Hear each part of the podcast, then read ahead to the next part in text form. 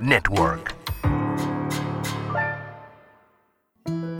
Hola, soy Bárbara Tijerina y hoy vamos a hablar de las manos y cómo puedes cambiar ciertos movimientos y gestos para lograr lo que te propones.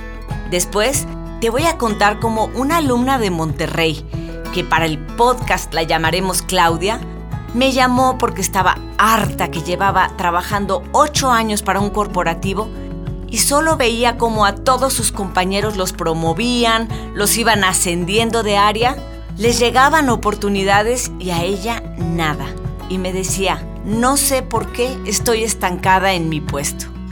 Para concluir, vamos a hablar del lenguaje sin palabras del éxito. Estamos listos. ¿Y tú?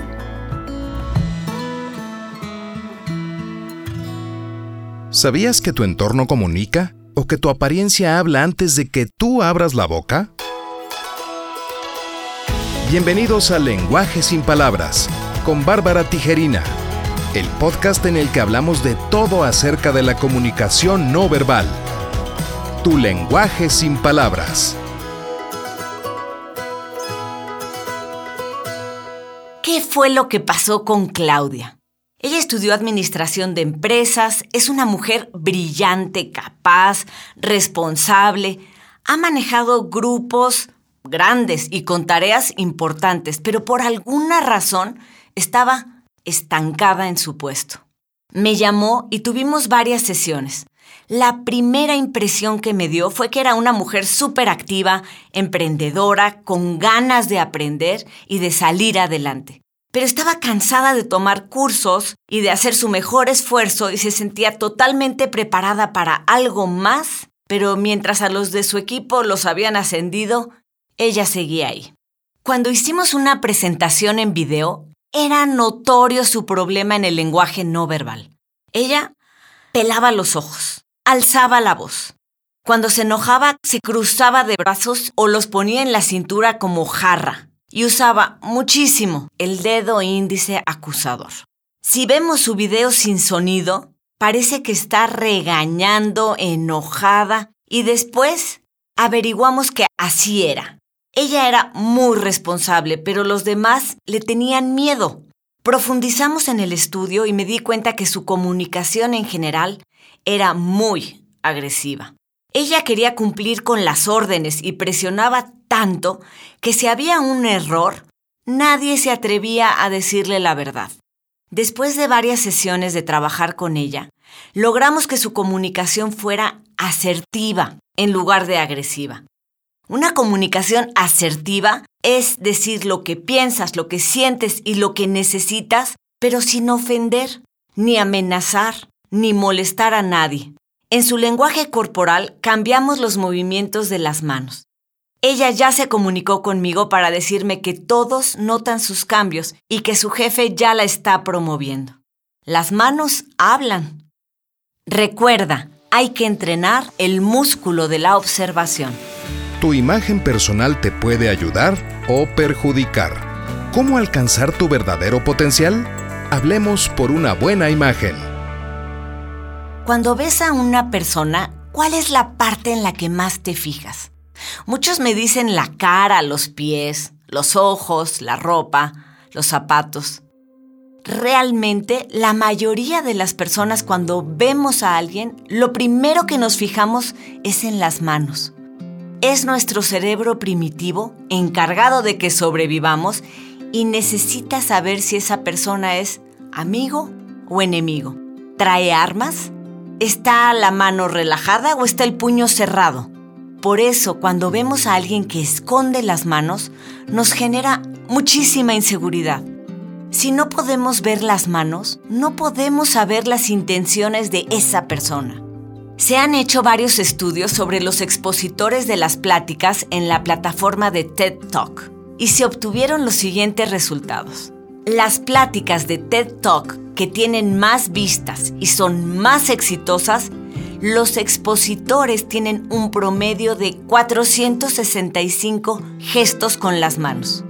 Como lo oíste, 465 gestos de las manos en 18 minutos. Mientras que las pláticas que menos gustan sus expositores tienen un promedio de 272 gestos con las manos, casi la mitad. Cuando movemos las manos con entusiasmo al hablar, estamos diciendo, sé perfecto mi tema, eh, lo domino, me entusiasma y con mis manos te voy a llevar paso a paso a que tú lo entiendas. A estos gestos que acompañan se les llama ilustradores, porque es como ir ilustrando la historia que vas contando, haciéndola más atractiva. Además, otra cosa muy importante que debemos tener en cuenta con las emociones es que son sumamente contagiosas.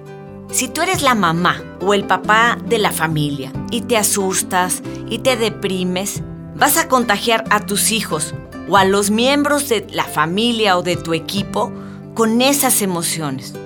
Igualmente en tu trabajo, imagínate que llega tu jefe deprimido, asustado, ¿qué podemos esperar del resto del equipo? Con las manos contagiamos las emociones. Si tus gestos son agresivos, contagiarás esa emoción.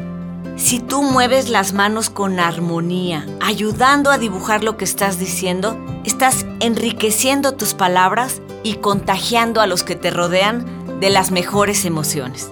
No podemos no comunicar. Tu cuerpo está hablando todo el tiempo.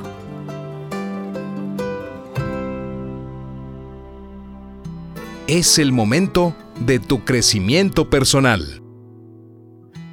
Si eres de aquellos que acostumbra meter las manos en los bolsillos o esconder las manos bajo el escritorio, te recomiendo que recuerdes las manos siempre a la vista. ¿Cómo moverlos? Eso que nadie te lo diga, pues cada quien tiene su marca personal. Solo evita gestos como el de indicar con el dedo índice acusador, que si te fijas asemeja el látigo con el que se golpea a un esclavo. También evita estar de brazos cruzados, porque aunque a veces es cómodo, eso es crear una barrera y no facilita en nada la comunicación, como le pasó a mi alumna Claudia, el ejemplo del que hablamos. El presidente Barack Obama es un genio de la comunicación y vale la pena estudiarlo en los videos que hay de sus discursos te lleva a emocionarte y va escalando las emociones poco a poco. Y eso lo hace con sus manos, las extiende, muestra las palmas, hace énfasis y es una maravilla aprender de él. Mira, otro gran consejo que creo que te puede servir. Ojalá que nunca choques, pero si chocas, yo te sugiero que cuando te bajes del coche muestres las palmas de las manos. Eso hará que la otra persona no se inquiete y te vaya a percibir como un enemigo. Llegar mostrando las palmas es una forma de decir vengo en son de paz. No puedes estrechar la mano con un puño apretado. Indira Gandhi. Gracias por interesarte en este apasionante tema. Te invito a seguirme en mis redes sociales. Arroba Bartige en Twitter, arroba Bartige sin palabras en Instagram y Bárbara Tijerina en Facebook y en mi página www.lenguajesinpalabras.mx. Espero tus comentarios. Esto fue Lenguaje sin Palabras con Bárbara Tijerina.